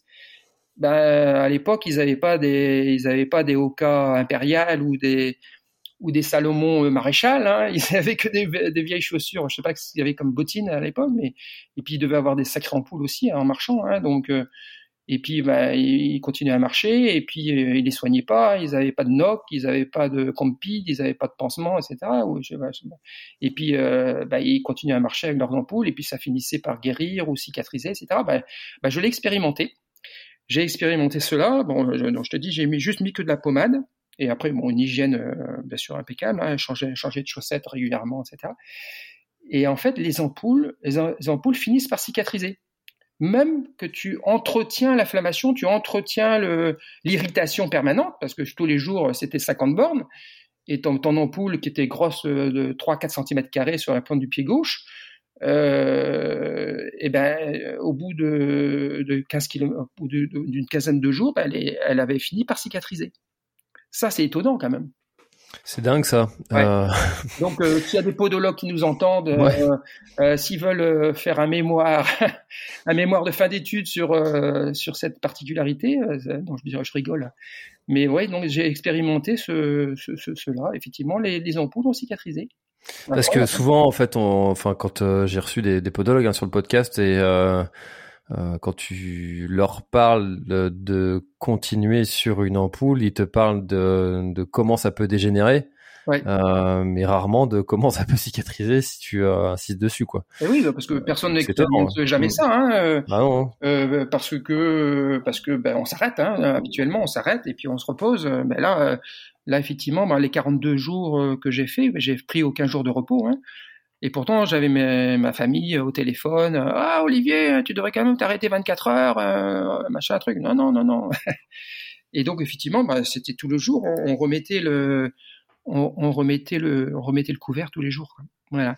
Donc voilà. Euh, donc, bah, donc, ampoule au début, ampoule au début. Apparemment, je pense que c'est inéluctable. Hein, euh, euh Nicolas aussi il le disait, hein, qu'il a eu des ampoules aussi. Hein, euh, tout, le monde a, des ampoules dans ce genre de choses.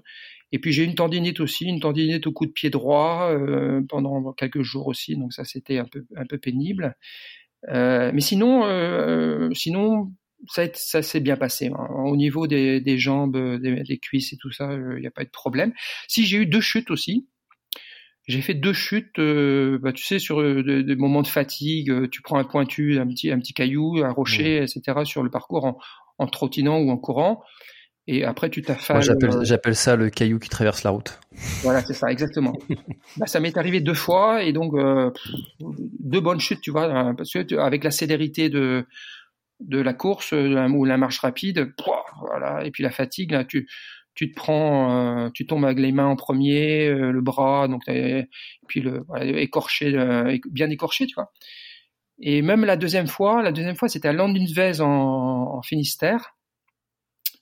Et là, là, je suis bien tombé. Là, la deuxième fois, je suis bien tombé. J'ai même eu peur de me casser une côte. Hein, c'est pour te dire. Donc, euh, euh, mais bon, euh, j'ai fait mon, mon auto-diagnostic un petit peu, mon, check-up, et bon, puis c'est, finalement, c'était pas si grave que ça. Et, alors sur ton, sur ton équipement, sur ta façon de faire, de, de, de gérer, est-ce qu'il y a des choses que tu t'aurais fait différemment euh, si euh, si su ou, euh, ou est-ce que tu changerais rien? Euh... Hmm. Bon, c'est difficile à répondre. Je non, je pense, bah, je pense que le, fait de l'avoir fait en 41 jours, bah, je suis à mon niveau.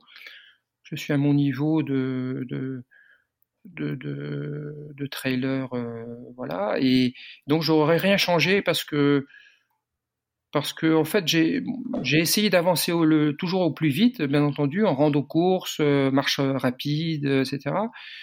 Euh, qu'est-ce que j'aurais changé bah, je pense qu'effectivement l'idéal peut-être c'est d'avoir peut-être un confort, un confort pour dormir le soir un peu, un peu meilleur que, que dans une tente. Je pense que l'idéal effectivement c'est d'avoir un, un, une couchette un peu plus confortable dans un, camping-car ou dans un van. Ça, à mon avis ça serait peut-être ça euh, l'idéal à changer. Bon, euh, sinon il y a, d'autres coureurs qui ont des, chambres d'hôtes le soir pour ne pas citer euh, notre ami. Euh, voilà, donc effectivement, c'est vrai que le confort, euh, le, mon confort nocturne n'était pas extraordinaire, même si j'ai quand même évité les grosses pluies, etc., l'humidité, donc il a quand même fait plutôt beau tout le parcours. voilà, le, confort du soir, ça, ça, serait à changer à mon avis, mais sinon après, après, au niveau euh, matos, il euh, faut des bonnes chaussures. Hein, il faut des bonnes chaussures dans lesquelles tu as confiance. Il faut. T'en as utilisé combien de paires? Moi, j'en suis parti avec quatre, quatre paires. Quatre paires, et donc euh, j'ai surtout couru sur trois. trois paires, ben, il faut ça, c'est un minimum, hein, parce que tu, si tu te, si tu t'attrapes, si tu t'attrapes de la pluie, euh, ben, as les chaussures mouillées. Si tu malheureusement parce que parfois il y a des marées hautes, etc. Donc tu peux avoir aussi des pieds dans, l'eau de mer de temps en temps, ça peut arriver. Donc après, tu as les chaussures mouillées et puis elles mettent 2-3 jours à sécher. Hein. Donc, euh, euh, donc là, il faut avoir des, paires de rechange. Donc euh, voilà, donc, minimum 3 paires. après, après du matériel d'ultra, d'ultra classique, hein, un bon t-shirt technique, euh, ce, que je ah, recommande, le, bon matériel, c'est celui qu'on connaît, comme on dit. Ouais, celui qu'on connaît euh, euh, habituellement, avec lequel on a l'habitude de courir. Et ah oui, l'erreur que j'ai faite, c'est que en fait, j'avais la ceinture de portage, hein, pour ne pas citer la marque, et, et, en fait, je l'avais depuis. Tu peux citer des marques, hein, c'est pas un problème. Hein. c'est une, pas... ceinture Compressport, euh, super super ceinture. Et en fait, je l'avais dans, dans, mon, dans mon matériel. Et en fait, l'erreur que j'ai faite, c'est que j'en fais finalement euh, manque de clairvoyance. En fait, euh, pendant effectivement les, deux tiers du parcours, euh, en fait, je partais tous les matins avec mon, mon sac, mon sac à dos. Et donc, en fait, le sac sur le dos, donc tu transpires davantage, etc. Donc, c'est toujours un peu plus gênant.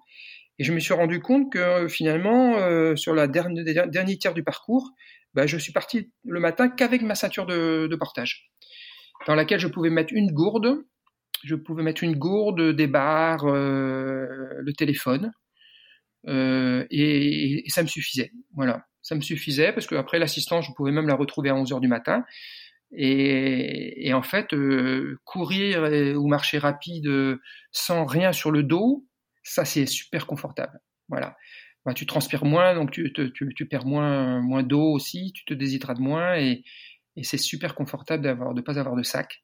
Donc euh, j'ai fait cette erreur euh, parce que pendant euh, pas mal de temps j'ai eu le sac le matin et j'ai pas eu cette clairvoyance de prendre ma ceinture. Voilà donc ça je recommande dans un défi trail comme ça avec une assistance c'est de partir juste avec la ceinture. Voilà. Et, une bonne veste imperméable. parlons, parlons des pluies. Oh bon sang de bonsoir. cinq jours de pluie cinq jours de pluie. Euh, euh, une fois, une fois dans la, première, ah oui, première pluie dans le sud Finistère. Ça veut dire 14 jours de, soleil, je dirais plutôt de canicule. Les 14 premiers jours de soleil. Donc ça, ça n'a pas aidé non plus à, appréhender le début du, défi. Donc euh, fatigue, chaleur, déshydratation, les ampoules, etc., etc. Donc 14 jours, vraiment 14 jours de, canicule. Hein. Vraiment, c'était l'après-midi, bon, il faisait 27-28 degrés à l'ombre, non mais quand tu es en plein soleil euh, sur les plages et avec la réverbération, bah là tu es, à 35-40 là, non, c'était chaud, chaud, chaud, chaud, chaud.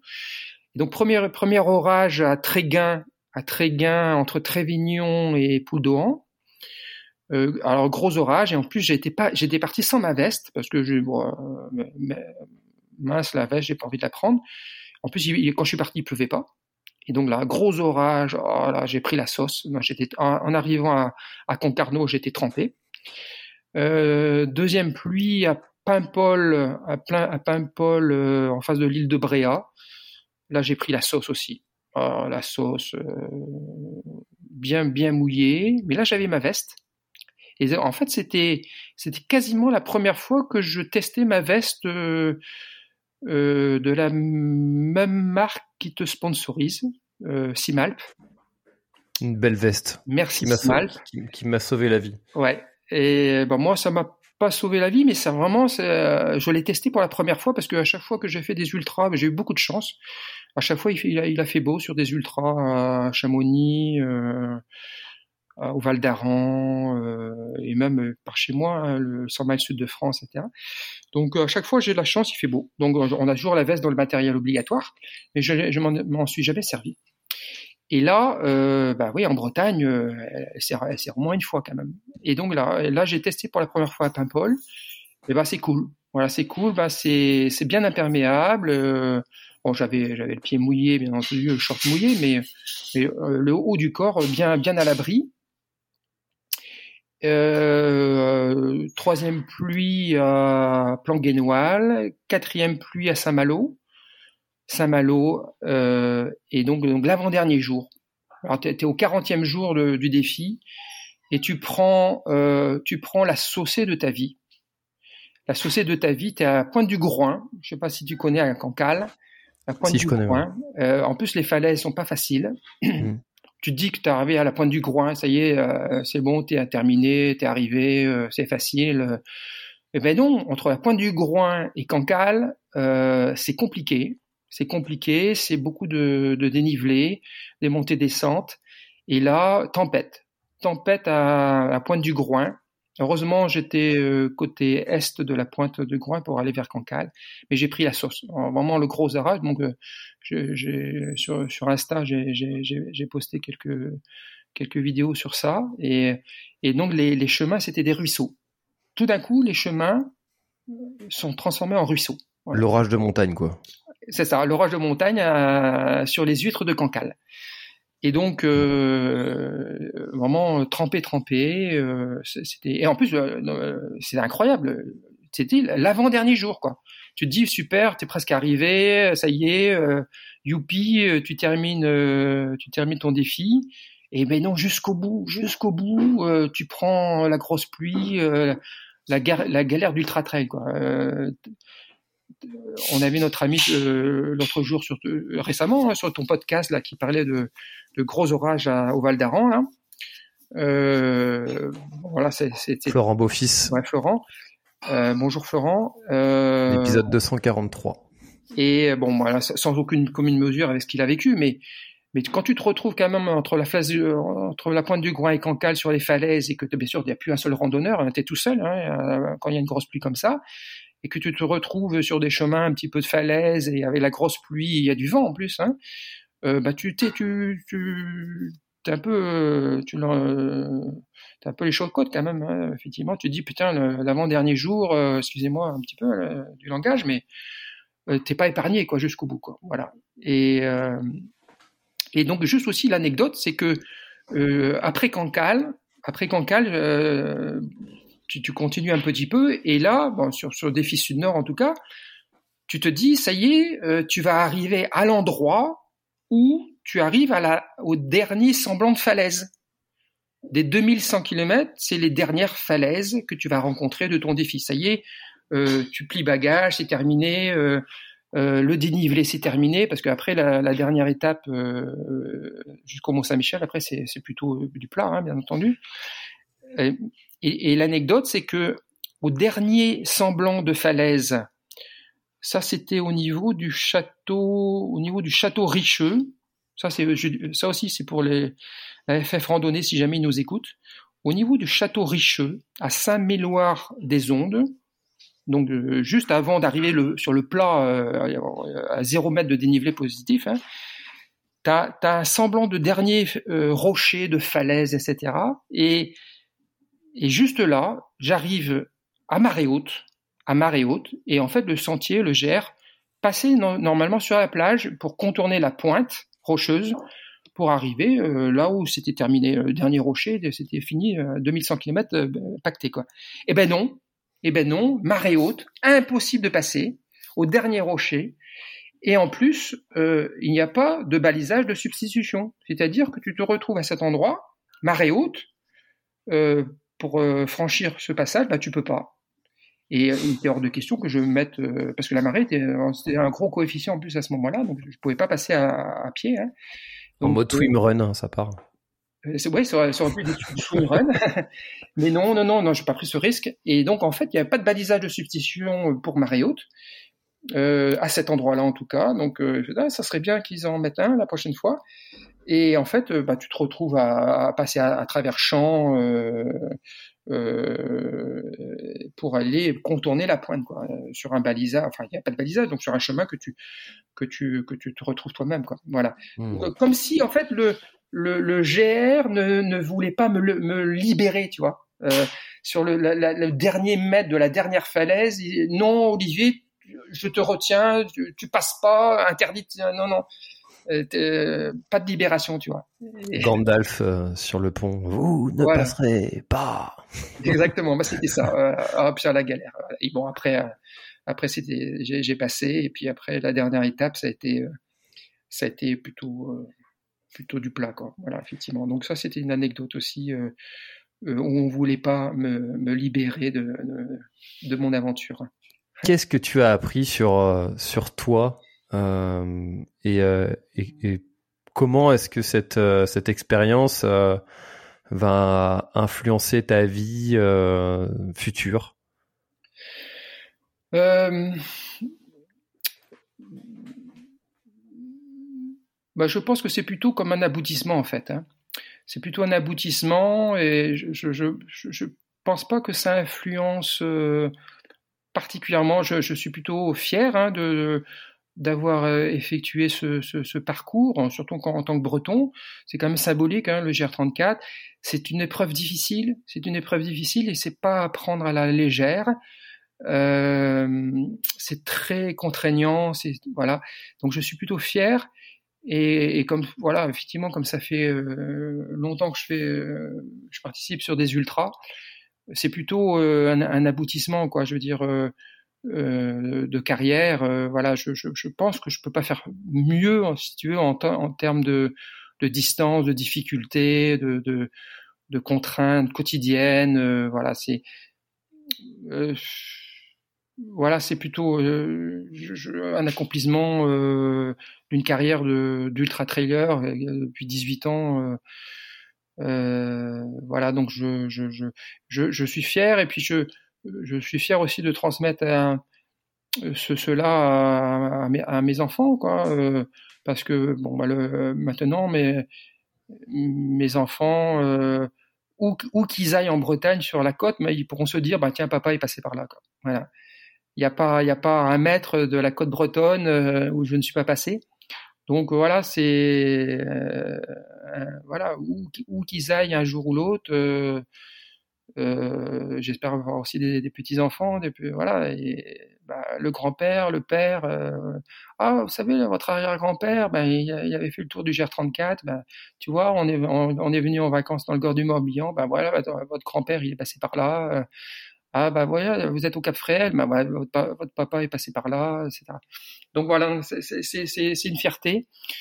C'est une fierté, et puis je, une fierté de connaître vraiment bien la Bretagne maintenant. Euh, bon, je, parle de la Bretagne côtière, bien entendu, parce que la Bretagne euh, du centre aussi est très belle, bien entendu. Mais, euh, mais la Bretagne côtière, bah, je la connais maintenant.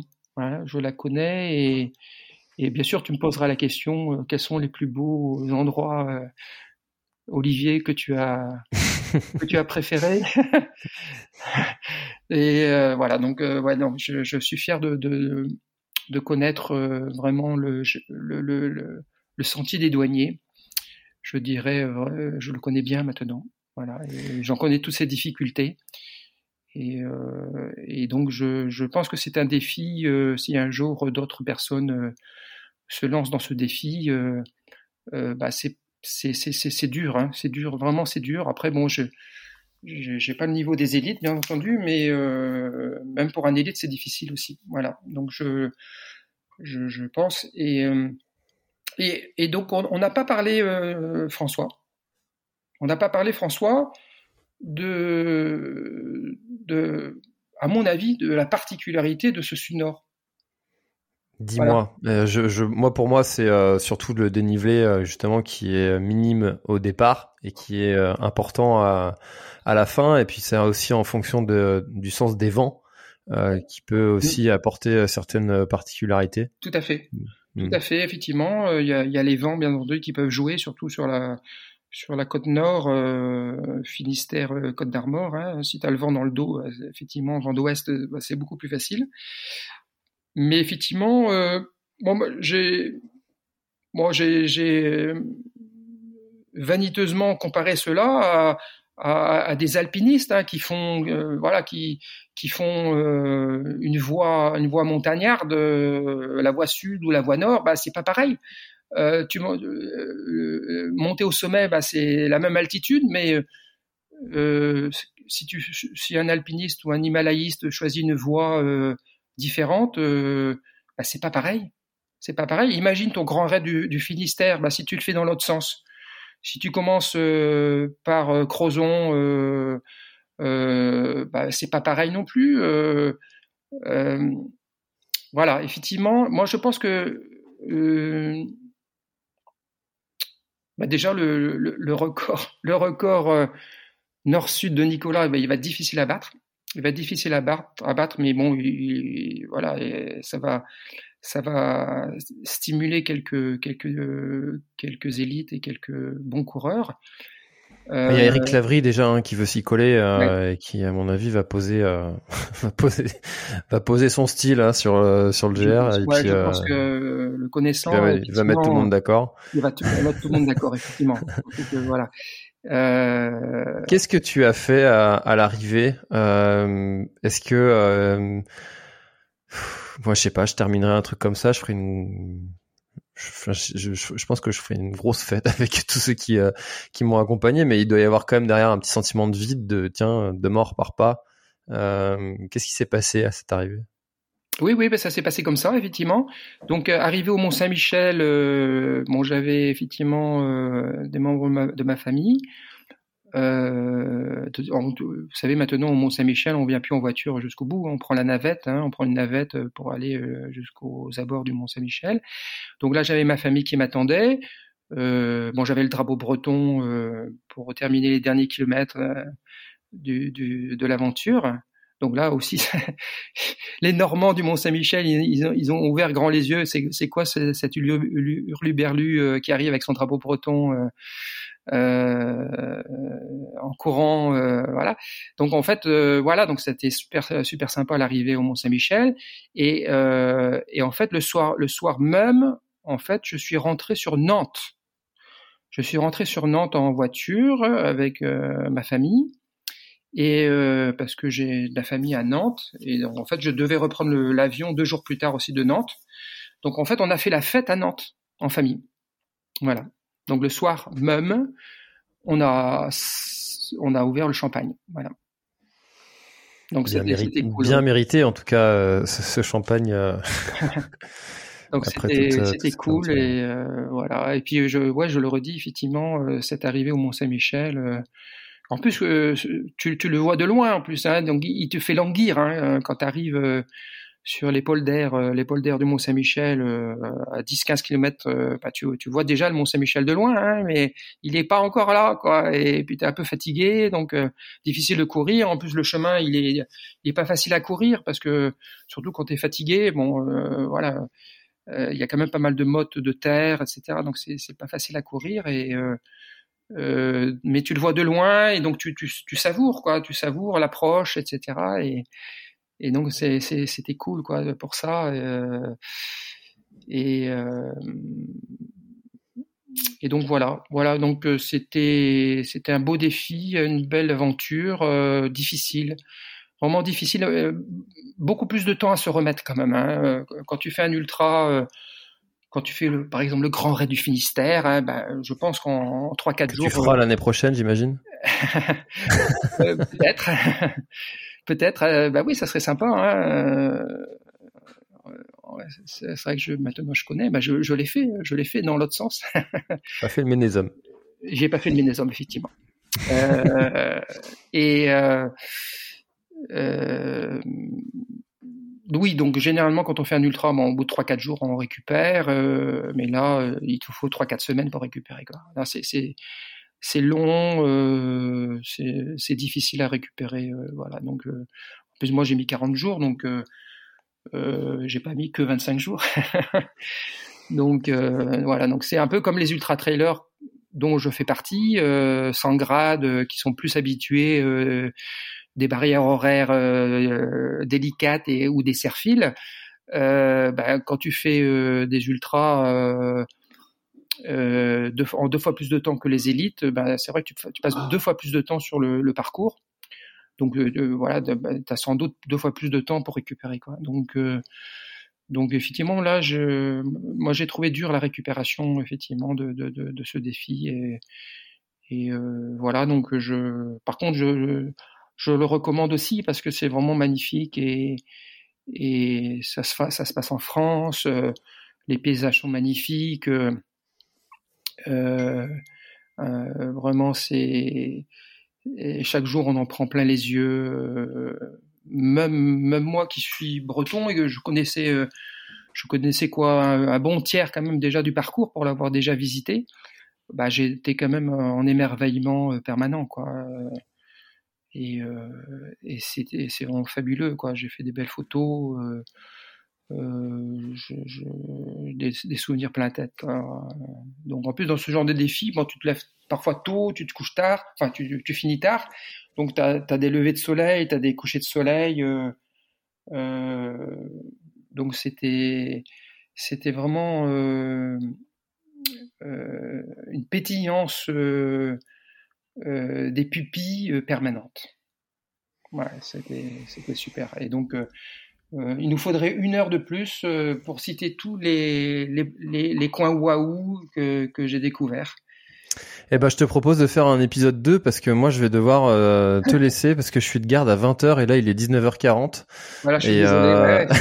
Euh... c'était passionnant, c'est fascinant et, euh, et c'est pas, c'est pas déconnant. Hein. Je, je, je, tu vois, j'avais encore, j'avais encore pas mal de choses à te, à te poser comme question et je te propose qu'on fasse réellement un épisode 2 euh, pour que, que tu nous parles de, de de toutes ces choses que tu as encore envie de partager parce que je sens qu'il y en a encore pas mal des choses que tu as envie de partager. Mm, mm. Et moi j'avais aussi des questions. Donc euh, je reste un peu sur ma fin euh, mais malheureusement le temps euh, là m'est compté, euh, ça m'arrive rarement mais tu vois euh, là je voilà.